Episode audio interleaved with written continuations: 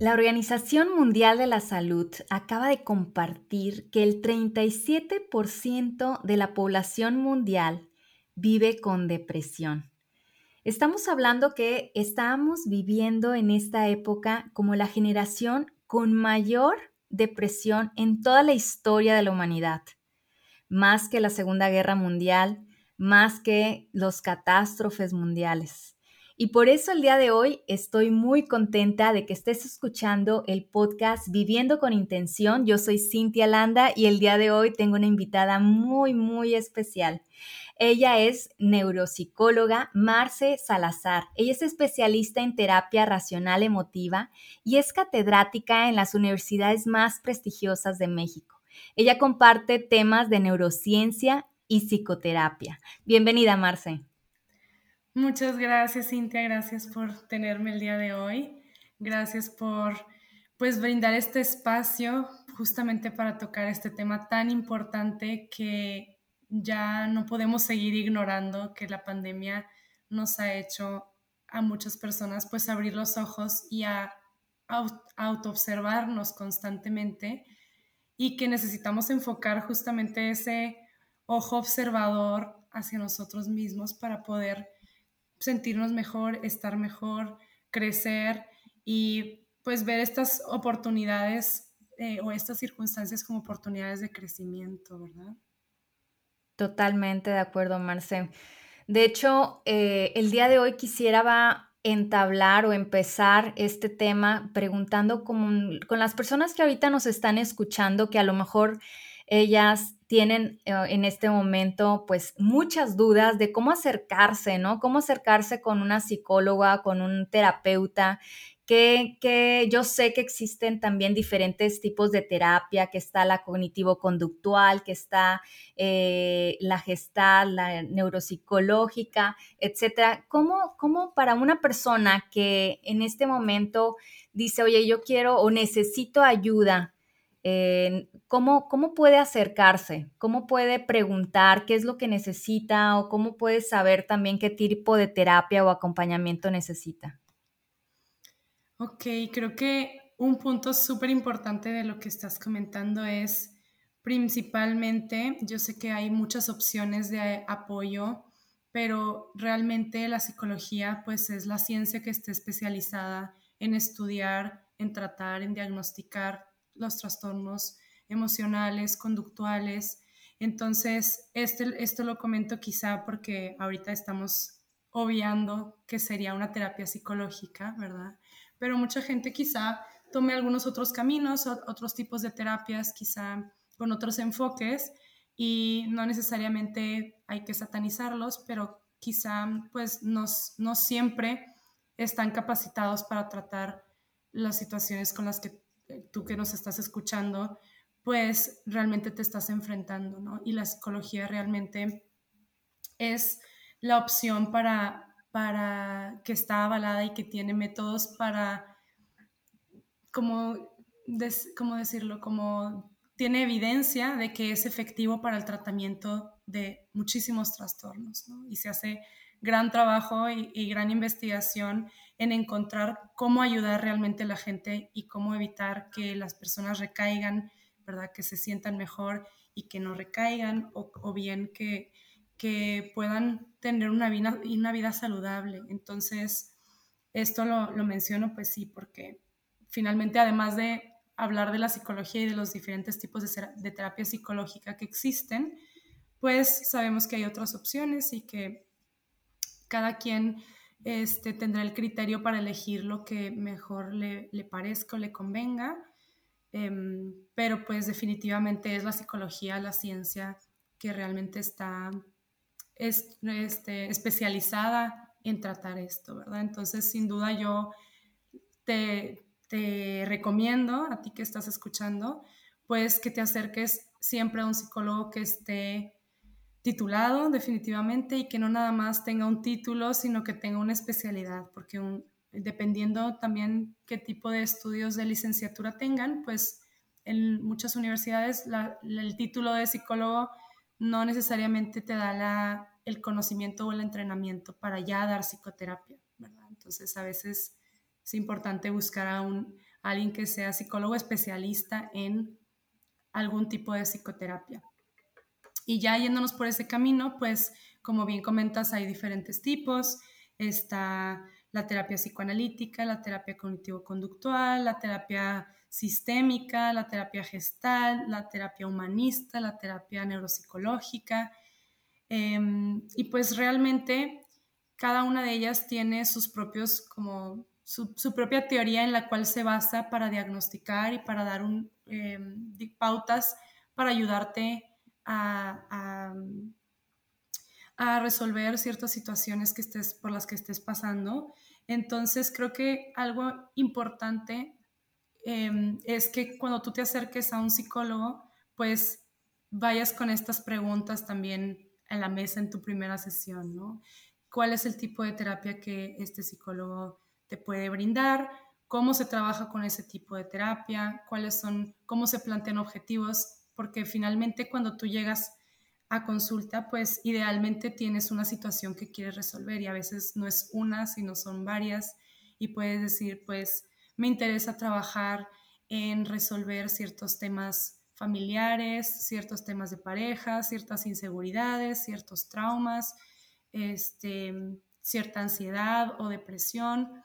Entonces, cuando tú tienes claro qué quieres trabajar y lo planteas en tu primera sesión, pues el psicólogo o psicóloga o psicoterapeuta te va a, a explicar la manera de trabajar, o bueno, si no te lo explica, pues también tú lo puedes eh, preguntar, ¿verdad? O decir, ¿cómo, cómo es que este tipo de terapia me ayudará a conseguir estos objetivos, porque es muy válido que quieras saber cómo se trabaja para saber cómo, qué puedes esperar en todo el proceso, para que sepas cómo te vas a ir sintiendo y decir cómo es que tengo que ir observando ciertos cambios.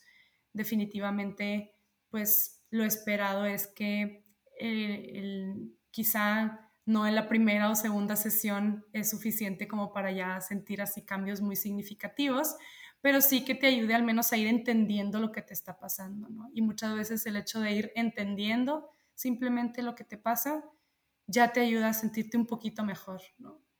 Entonces, quizá eh, hablar de cada uno de los tipos de terapia es algo como bastante complejo y, y algunos, este, mm, algunos, por ejemplo, la terapia cognitivo-conductual es una de las terapias que más van a escuchar seguramente por ahí porque tiene unos métodos, o sea, es una, una terapia que es bastante estructurada, entonces tiene métodos muy específicos para poder tener evidencia de que la persona se va sintiendo mejor y que va logrando ciertos objetivos y cómo es que se mantienen esos cambios o cómo la persona, qué, qué influye en que esos cambios se mantengan o que la persona recaiga o no recaiga. Entonces, por eso es que la terapia cognitivo-conductual, este, y bueno, la terapia racional emotiva, que es la que comentas, que, que, es la que yo estoy, la que estoy especializada, es una terapia vinculada a las, a las cognitivo-conductuales y que justamente tienen eso en particular, ¿no? Que tienen más estructura para poder te dar una pauta más clara y te da tareas para trabajar a lo largo de, de la semana y de esta forma vayas em, teniendo claro pues qué cambios vas viendo tú, ¿verdad? Como paciente, qué, qué, es lo que puedes esperar, cómo vas logrando objetivos idealmente, Entonces, este, luego ya hay otras terapias pues como la psicoanalítica, la gestalt, la humanista, la, la breve sistémica, que son terapias mm, que no tienen, eh, o sea, que tienen, no tienen una estructura tan fija como, como la terapia cognitivo-conductual, pero que igualmente no quiere decir que no sean efectivas, más bien es que utilizan métodos distintos, ¿verdad?, para lograr estos objetivos.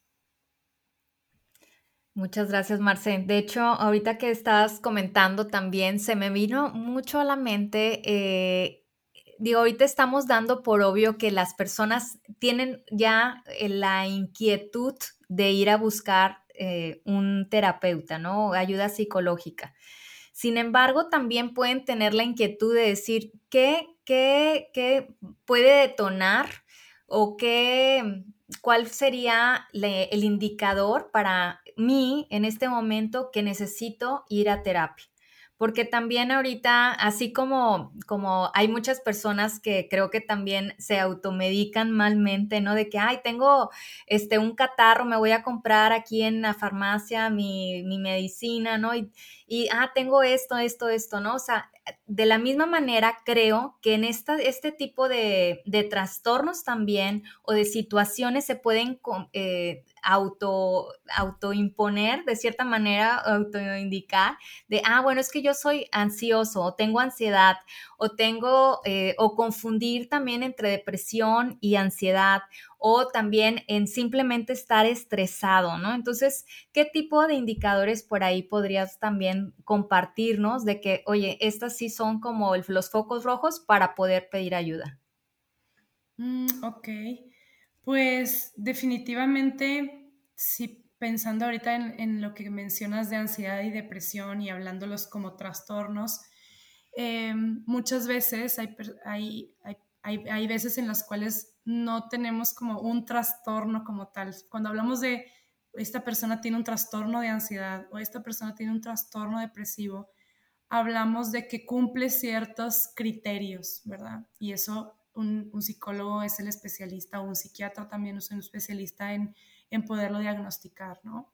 Y, muchas veces, o sea, bueno, esos criterios consisten en síntomas y en situaciones que, la persona comienza a verbalizar y cambios que, la persona ha experimentado que le llevan a, a que tenga alteraciones en su estilo de vida, en el sueño, en la alimentación, en cómo se relaciona consigo misma, con los demás, en su trabajo, en la familia.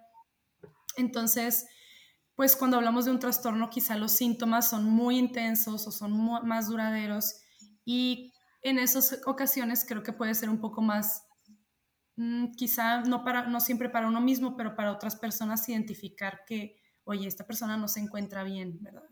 Pero muchas veces no tenemos un diagnóstico clínico, ¿verdad? No tenemos el trastorno completo como tal, ¿verdad? Y, a veces tenemos síntomas, ¿verdad? Como tú dices, pues el estrés definitivamente es algo que todos experimentamos en muchos momentos de la vida, pero no necesariamente eso implica que haya una ansiedad o un trastorno de ansiedad. Entonces, como decir, pues tengo estos síntomas, pero no sé si con, con esto sea suficiente para poder ir a terapia, ¿verdad? Y realmente eh, pueden la persona tener distintos objetivos, desde, oye, tengo, me he sentido más decaído, me he sentido decaída, me he sentido más apático o apática, me doy cuenta que me relaciono con otras personas de cierta forma, me doy cuenta que me angustio mucho cuando otras personas me dicen ciertas cosas o Mm, no sé, no me veo ciertas cosas en las redes sociales que me hacen sentir mal por compararme con, mi estilo de vida, em, o me doy cuenta que con mi pareja, con mis hijos, este, con mis padres, pues tengo cierta dinámica que quiero entender cómo, por, por, qué me hace sentir de cierta forma o por qué actúo de cierta manera, porque no siempre los síntomas son me siento triste, me siento angustiado, me siento este, muy eufórico, me siento, no siempre son en el estado de ánimo los síntomas. Muchas veces eh, son síntomas que son cómo actuamos. Y creo yo que eso requiere un poco más de ojo crítico de cada quien, ¿verdad? Decir, oye, empezarse a cuestionar de que, oye, ¿por qué cada vez que comienzo a salir en una cita con una persona, eh, hago estas cosas, ¿no? ¿Por qué me angustio de esta forma cuando ya me deja de responder? ¿O por qué cuando, no sé, mi hijo o mi hija no me responde el teléfono? ¿Por qué me angustio tanto? Y, y como decir, pues hay ciertos indicadores que tal vez sí no te hablen de un diagnóstico clínico, ¿verdad? O de un trastorno, pero son síntomas que definitivamente, pues, terminan afectando en la manera en cómo tú te sientes en la, o en la manera en que tú actúas con las otras personas, ¿verdad? Y, dices, oye, ¿por qué me relaciono así con otras personas? ¿Por qué soy muy apegada a otras personas y me cuesta, este, eh, me, cuesta y entonces siempre estoy buscándolas y, y me genera como cierta angustia. O por qué cuando me siento así tiendo a no querer hablar con nadie, porque cuando me siento más triste, pues solo quiero estar en mi cama o bien, mm, quizá, no sé, tal vez los ejemplos que estoy dando, eh, algunos puedan ser un poco más críticos, otros puedan ser un poco más, o sea, sencillos de decir, pues esto no es un problema, quizá hay quienes digan, oye, pero pues porque es un problema que yo me relacione así, ¿no? Sí, es algo que así he aprendido y, y pues no sé, yo con mi pareja soy celosa o celoso, pero pues porque yo tengo ciertas cosas en las que creo firmemente, ¿no? Es que es justo, ¿no? Yo creo que lo más importante es eso, porque muchas veces ni siquiera somos conscientes de ello hasta que ahorita alguien lo comenta o lo ve y te pregunta de que, oye, ¿a poco le, le hablas a tu hija cinco veces al día, ¿no? Y tú de que sí, ¿por qué, no? Entonces, ver eso y, preguntarnos de que, ay, no, no es algo normal, entonces, ¿no? Creo que es bien importante el cuestionar estas creencias, ¿no? Porque muchas veces esto es lo que venimos arrastrando de nuestros papás también, ¿no? De esa parte como normativa aprendida y decir, oye, se puede vivir en tranquilidad, se puede vivir, vivir en felicidad, ¿no? Entonces, digo, hablando como de felicidad más permanente, obviamente, ¿no? Una felicidad este, que, sea eh, como ese, ese estado en este momento, ¿no? Sino algo más que, que sea más a largo plazo, ¿no? Decir, bueno, ok, estoy experimentando esto eh, y, o a lo mejor esto me, produce mucha, mucho estrés, ¿no? El que no me contesten, el que no me hablen, el que no me pongan likes, el que no me comenten, ¿no? Porque ahorita, pues hablando de redes sociales, también es lo que estaba leyendo, que muchos de los adolescentes hoy en día están también pasando por muchos de estos tipos de diagnósticos también, porque no buscan la valía en las redes sociales y cuando no la encuentran, entonces se sienten mal con ellos mismos de que no están haciendo algo bien. Entonces creo que es bien importante ponerlo sobre la mesa porque son pequeñas cosas que obviamente son del día a día, pero que son realmente importantes. Y con esto también traigo otra pregunta, Marce, que, eh, que, me siento un poquito mal de, de, preguntarla porque al mismo tiempo me la hacen a mí en el yoga, de que, oye, ¿en cuánto tiempo me va a salir eh, parado de cabeza, ¿no? Y, yo les digo, a ver, no es del tiempo, o sea, busca qué es lo que te está dando la práctica de yoga, ¿no? Pero te la tengo que hacer. Como esa parte de decir, oye, ¿cómo trabajan los psicólogos? Se trabaja de una manera, este, a lo mejor de decir, oye, ¿cuánto tiempo necesito, no? Porque yo creo que también aquí eh, muchas personas pueden decir, no, a mí la, terapia nunca me ayudó, ¿no? ¿Y cuánto tiempo le diste? No, pues una sesión, dos sesiones, ¿no? Entonces decir, a ver, vamos a, creo que es algo bien importante, así como nosotros como practicantes de yoga, vamos buscamos un maestro en el que confiamos, decir, oye, yo confío en mi maestra y, tanto confío que pues hago mi práctica, ¿no? Y, tal cual, ¿no? Ah, yo me imagino que también es algo muy importante también en la terapia, decir, confío en mi psicóloga, ¿no? Y con esta confianza me voy a abrir y voy a compartir. O sea, no vamos a hacer las cuatas donde vamos a ir por una chela así en la noche, pero va a ser la persona que voy a poder compartir y abrir mi corazón para que me pueda de cierta manera eh, hacerme esas preguntas, ¿no? Guiarme, darme de cierta manera esa lucecita, ¿no? Como guru también para ir observando y ir cambiando. Entonces, bueno, esa es la pregunta, Marce. claro, y es totalmente válido porque también la gente esto quiere saber cuando llega a la terapia, ¿no? No nada más por el esfuerzo, el tiempo, por las cuestiones económicas también, definitivamente saber, oye, ¿cómo, cómo puedo proyectar qué inversión tengo que hacerle a, esta, a, este proceso, ¿verdad? Y que, como tú dices, pues, eh, o, como justo les comentaba al inicio, cuando tú llegas en la primera sesión y tienes un poco más claro, o, quizá con la ayuda del terapeuta, ayudan a como a establecer ciertos objetivos, pues puede haber una mayor comunicación a la hora de decir, oye, pues quizás sí, no te va a decir, oye, pues vas a lograr dormir mejor en tres meses, ¿no? O en una semana, o en, el tiempo que sea, ¿verdad?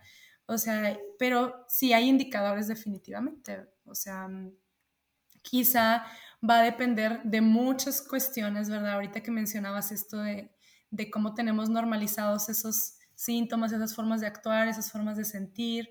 A veces cuando pues llegamos, digamos, en ese punto cero en el cual tenemos todo tan normalizado y no lo vemos como algo que me está generando como una cadena de síntomas, ¿verdad?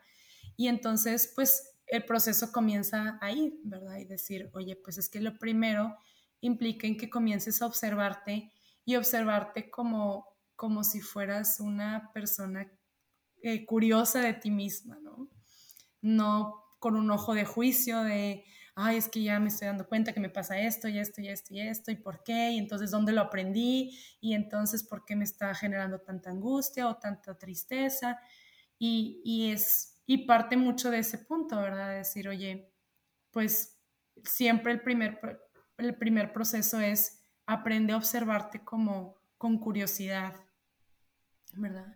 Y pues definitivamente eso a cada persona le toma un tiempo diferente. Por ejemplo, eh, sabemos que hay ciertas terapias, por ejemplo, las terapias psicoanalíticas o psicodinámicas, suelen llevar procesos este, como un poco más largos, ¿verdad? Suelen ser procesos como de autoconocimiento, donde se, se profundiza muchísimo en experiencias previas, en la infancia, en los vínculos con, con los padres.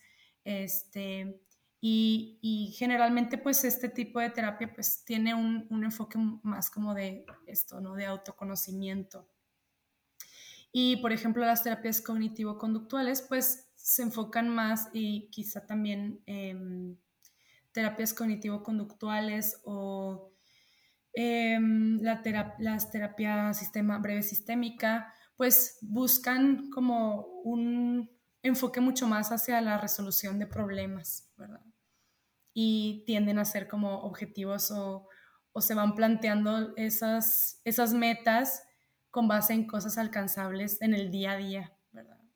Y entonces cuando hay esa comunicación con el terapeuta, pues también puedes tú mismo decir, oye, pero pues, ¿cómo? Eh, o sea, preguntar qué, qué tanto tiempo me va a llevar, no tanto por por ya, como tú dices, saber de que en tres meses me voy a sentir de esta forma, pero sí, definitivamente si no ves cambios, pues es algo que es importante comunicar al terapeuta, ¿verdad? Y decir, oye, pues es que me está pasando esto, o me sigo sintiendo así, o no he visto, no he visto ningún cambio, entonces, como que, ¿qué crees que sea importante reconducir, ¿verdad? Y también es muy válido desde, desde la primera sesión preguntarle al terapeuta cómo cree que si realmente le puede ayudar con las problemáticas que uno lleva, ¿verdad? O sea, decir, oye, si yo quiero alcanzar esto, ¿realmente ese tipo de terapia es la adecuada para mí? O tú mismo decir, bueno, este terapeuta o terapeuta es, este, digo, mujer o hombre, es eh, indicado para mí o no, ¿verdad? Y entonces no nada más dejarlo de un día para otro, sino pues buscar Em, que, como tú dices, que el proceso implique estar sano y, empezar a relacionarte diferente contigo mismo y con los demás para estar bien, ¿verdad? Porque justo, ¿no? El hecho de que muchas, muchas veces nos empecemos a sentir bien y decir, ay, pues sí, ya se me bajó con estas técnicas, ya se me bajó, se me bajaron los síntomas de ansiedad, ya me siento un poco más animado, ya me siento tal y tal y tal pero que tanto esos cambios son sostenidos a lo largo del tiempo, ¿verdad? Y por eso es que definitivamente una terapia, en, en mi opinión, en menos de tres meses, pues no es tan factible que puedan ser cambios sostenidos y que se eviten, como decías antes, las recaídas, que dices tú, oye, pues sí, tal vez apagaste los fuegos, ¿verdad? Apagaste los fuegos de estas situaciones o las pudiste ir resolviendo y eso claro que te alivió mucho estrés, pero de qué forma las creencias que nosotros llevamos con nosotros y que hemos construido y reforzado en toda nuestra vida, pues no es algo que definitivamente cambie de la noche a la mañana o quizá incluso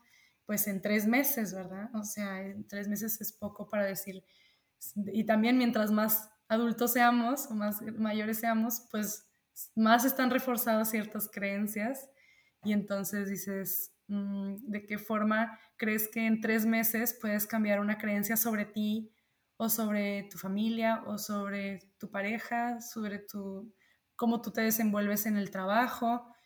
Y dices, pues definitivamente esas creencias que son tan arraigadas, pues les toma tiempo, ¿no? O los hábitos, ¿verdad?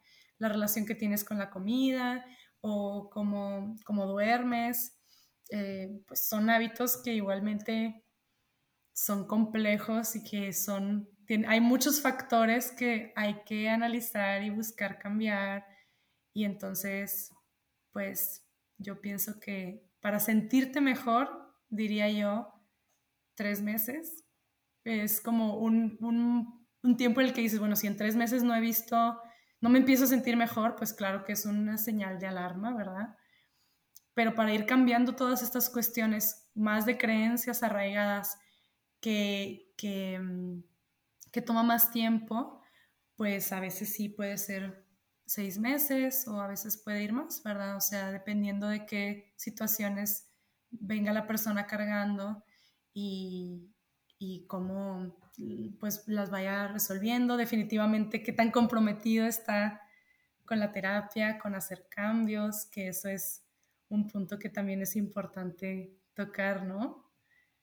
Súper importante y, me da mucha risa también. Y bueno, ya saben amigos que yo siempre todo lo comparo con el yoga, ¿no? Y así como te estoy escuchando, eh, me creo yo que también como practicante de yoga, al principio siempre hubo como una curiosidad de qué tipo qué estilo de yoga era el adecuado para mí, ¿verdad? Entonces, de la misma manera que a lo mejor al principio de mi vida experimenté, bueno, al principio de mi vida, ¿verdad? Porque cuando conocí al yoga, empecé a observar que había varios eh, diferentes estilos, diferentes prácticas, las experimenté y al final pues me decidí con el que creí yo que era el adecuado para mí.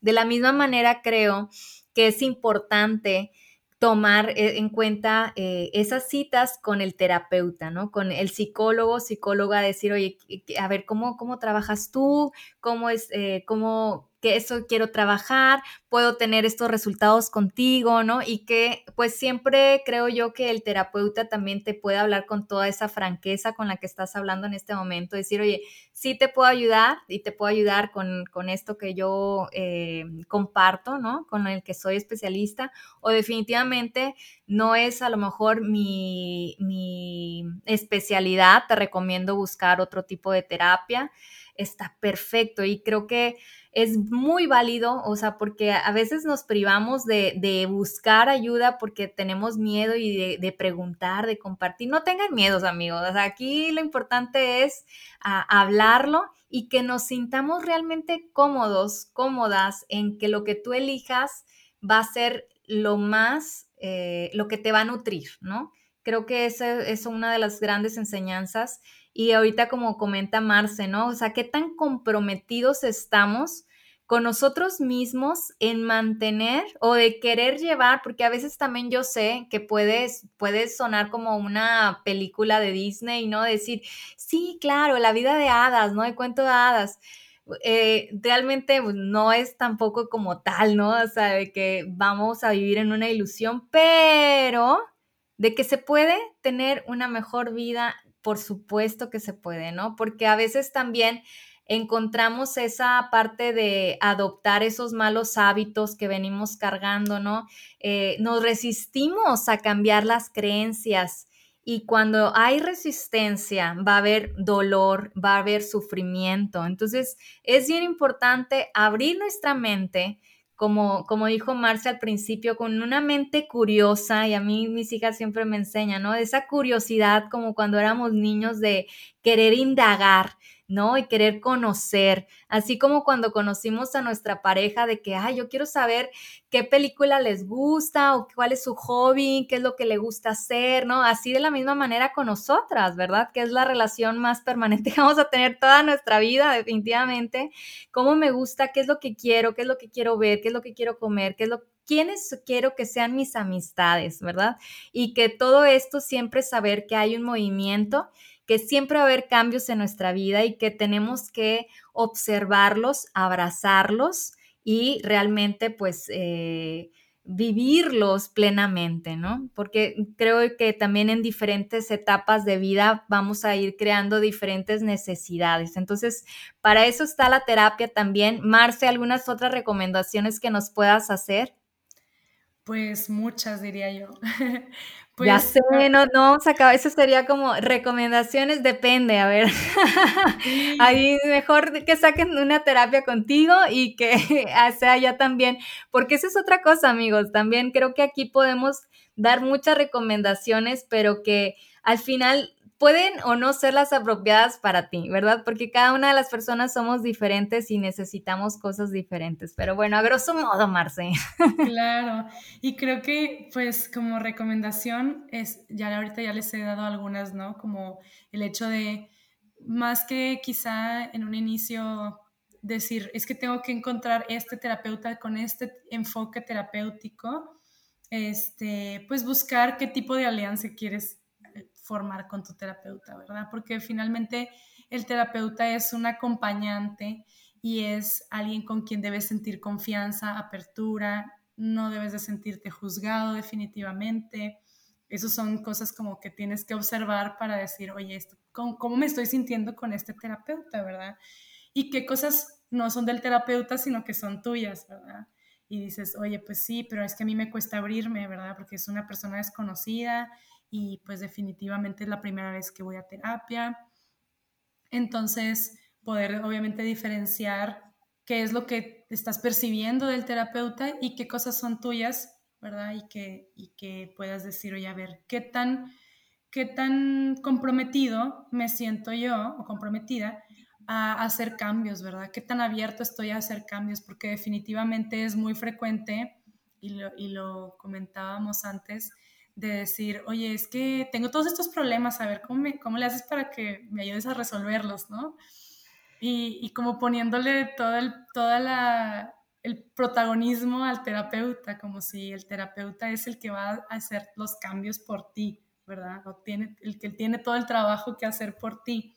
Y realmente, pues el terapeuta es quien te va a acompañar y que te va a guiar para que tú puedas ir resolviendo, te va a ayudar a que tengas herramientas para enfrentar los problemas a los que te enfrentas o para mejorar tus relaciones. Entonces, si lo vemos como un entrenamiento, ¿verdad? De habilidades y de recursos para la vida, que eso es prácticamente lo que es la terapia, eh, pues si lo vemos de, este, de, esta forma, pues todos podemos realmente necesitarlo en algún momento, ¿verdad? No necesariamente teniendo síntomas o conductas muy este, muy graves, por así decirlo. Entonces, definitivamente el compromiso y la apertura al cambio y esa, sobre todo saber que es tu responsabilidad como paciente hacer los cambios, ¿verdad? Como decías, pues de nada sirve ir a la terapia una vez por semana, tienes 50 minutos, te vas y rest, el resto de,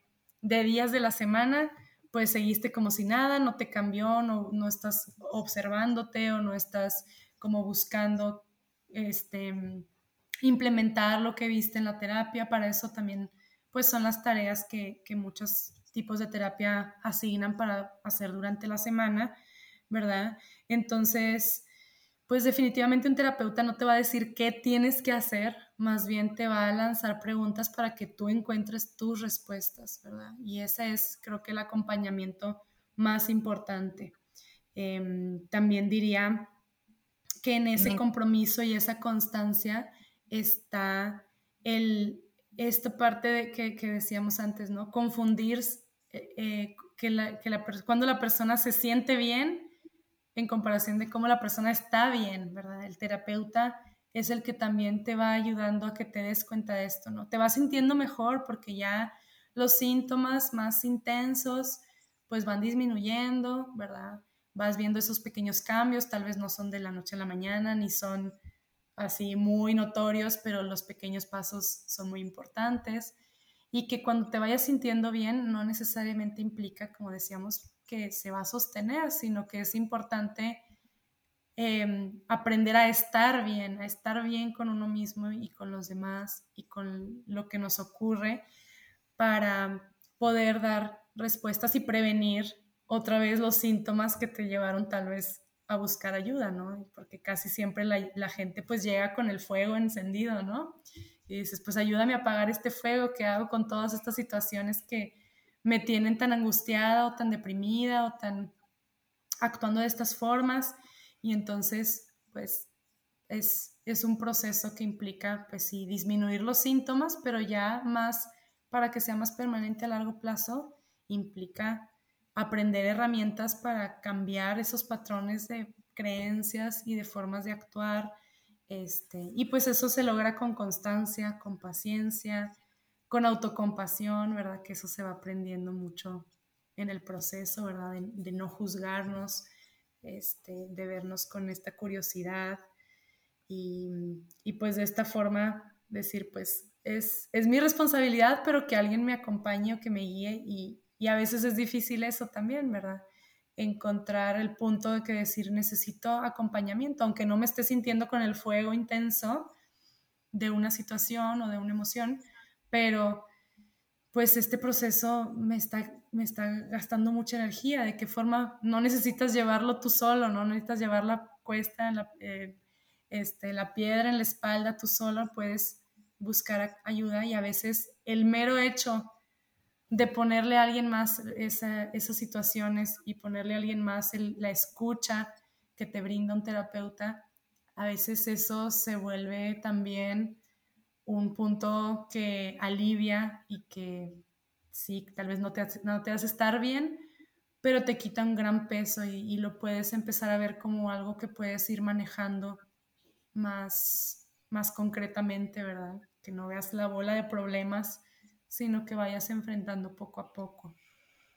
Es que eso es, has dicho algo bien importante porque creo que ese es el cambio también de conciencia que estamos realizando hoy por hoy porque eh, muchas veces en nuestro círculo de amistades o de la familia no tenemos esa, ese acompañamiento o esa también, yo recuerdo mucho a mi mamá que nos decía de que nada de estar, este, ¿cómo se llama? La terapia es, este, barrer y trapear y, hacer todas las cosas del hogar y haz muchas cosas, ¿no? Y, ocupa tu mente.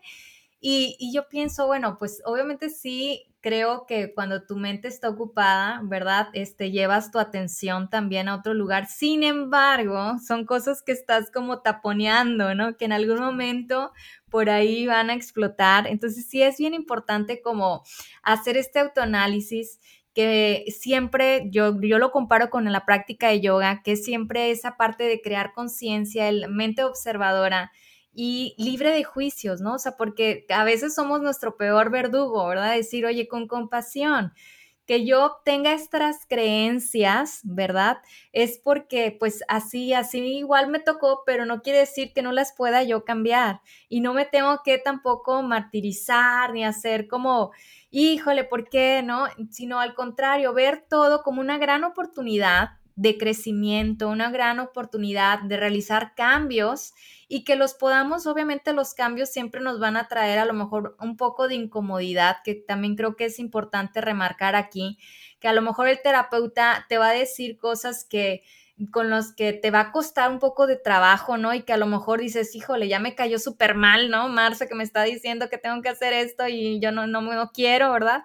Y decir, bueno, pero voy a darle la oportunidad, a la terapia, a la práctica, de obtener un resultado. Y ya en base a esa experiencia, ese eh, resultado que yo obtenga, bueno, voy a, definir si me sigue ayudando para mantenerlo, ¿no? O pues lo, suelto, porque al final también eh, la medicina, ¿no? Eh, es, hace un proceso similar también, ¿no? Un doctor de repente te da un diagnóstico, te da un medicamento, pero a veces hay una reacción en, el paciente, ¿no? Y que tiene que realizar algo de movimiento. Y eso son cosas que estamos aprendiendo y salen de, de las manos de todos, ¿no? De, tanto del especialista como del paciente o del practicante, que tenemos que verlo como como un aprendizaje continuo, ¿no? Y estar abiertos y receptivos hacia esas formas, esos mensajes que nos está dando nuestro cuerpo para poder, pues, abrazarlo y llevarlo a, esa, a esos estados más eh, ecuánimes también, ¿no? Totalmente. Y ahorita mencionas esta cuestión como de la terapia, de barrer, trapear y hacer otras cosas, ¿verdad? Y finalmente, como les decía ahorita, sí, todo la terapia y en sí la vida se trata como también de generar habilidades y recursos para enfrentar las situaciones o lograr las metas que tenemos, pues finalmente es, pues la terapia puede ser vista como una manera también de prevenir, ¿verdad? Y auto-observarme para ver qué cosas puedo estar taponeando, ¿verdad? Tal vez las taponeo solamente con, con otras cosas, ¿verdad? Con sustancias, con la comida, con las relaciones que tenemos con las otras personas. Eh, y como tú dices, en algún, momento, en algún momento pueden llegar a explotar, ¿verdad? Entonces, si lo vemos como prevención, este, pues también podemos decir, bueno, esto implica generar recursos. ¿Qué recursos, qué cosas traigo en la mochila para enfrentar la vida, ¿no? Traigo, pues definitivamente sí, el ejercicio, el yoga, la meditación, definitivamente las relaciones interpersonales, ¿verdad? Las relaciones afectivas, claro que son un recurso para, pues para ayudarnos y para disfrutar también de la vida. Este, pero muchas veces pues se vuelven insuficientes, ¿no? Es decir, es que ya hice meditación, ya hice ejercicio, ya hice esto, esto y esto, ¿y por qué no me logro sentir mejor, no? Este, sí, además le cuento a mis amigas todo lo que me pasa, como que tengo esta forma de desahogarme y, no es suficiente, ¿verdad? Y entonces, pues eso también es algo que implica observarse y decir, pues definitivamente hay, son buenos recursos, definitivamente son sanos, ¿verdad? Y también puede que haya otros recursos que estemos utilizando ya no tan sanos, que decimos, oye, pues, pues la comida, la, que, variemos el tipo de alimentos que consumimos, o bien hábitos como pues las sustancias tóxicas, pues definitivamente es como, bueno, ¿qué recursos, con qué recursos estoy enfrentando los problemas que tengo y qué tan sanos son, ¿verdad?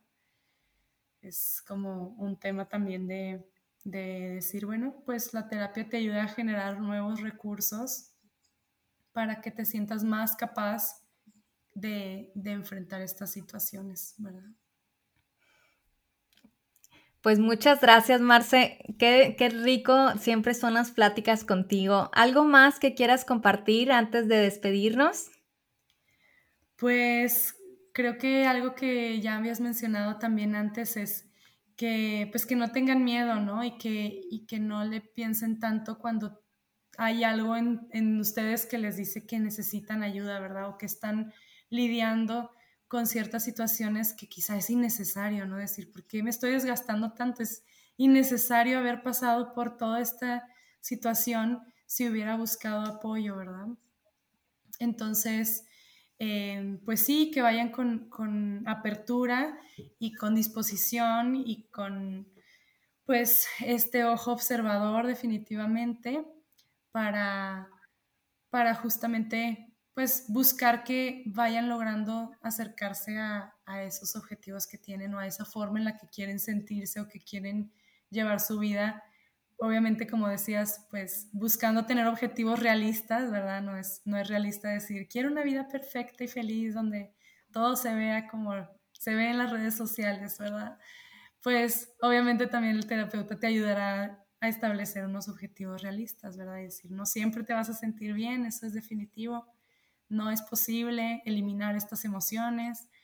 Em, y entonces, pues también eh, ir con esa apertura para que también cuando definitivamente el terapeuta te diga cosas que no quieres escuchar, pues observar por qué te mueve tanto, ¿verdad? ¿Por qué me mueve que me haya dicho esto? Como hacer siempre todo lo que nos pasa es un reflejo de lo que está en nosotros, ¿no? Y es, ¿por qué me movió esto? ¿Por qué me enojé? ¿Por qué respondí así? ¿Por qué no pude controlar este, esta, esta reacción? ¿Por qué no pensé mejor antes de actuar? Y, y viéndolo de esta forma, pues te va a ayudar a decir, pues siempre todo está en ti, ¿verdad? El terapeuta te va a ayudar a observarlo y a, que aunque te cueste mirarlo de frente, pues definitivamente hay formas, ¿verdad? Y ahí como siempre también es importante pues la empatía y la calidez con la cual el terapeuta, este, la relación que tengas, ¿verdad? Pero pues el hecho de aceptar que quizá el proceso no siempre va a ser fácil definitivamente. Pero es gracias a esa incomodidad que vamos a traer muchos cambios favorables. Entonces, de que vale la pena vale la pena muchísimo. Entonces, pues muchas gracias, Marce. Gracias por compartirnos esta charla. Y bueno, pues eh, en el marco del Día Mundial de la Salud Mental, sigamos hablando de estos temas. Por favor, comparte este episodio si te gustó ah, para más personas que puedan empezar también a hablar de esta, estos grandes temas y empezar a normalizar cosas que, como el nombre dice, ¿no? O sea, normal. Vamos a hablar de estas cosas, normal. La salud mental es nuestra prioridad, al igual que la salud física, la salud emocional, todo va de la mano. Y bueno, pues muchas gracias. Nos vemos en el siguiente episodio. Bye bye.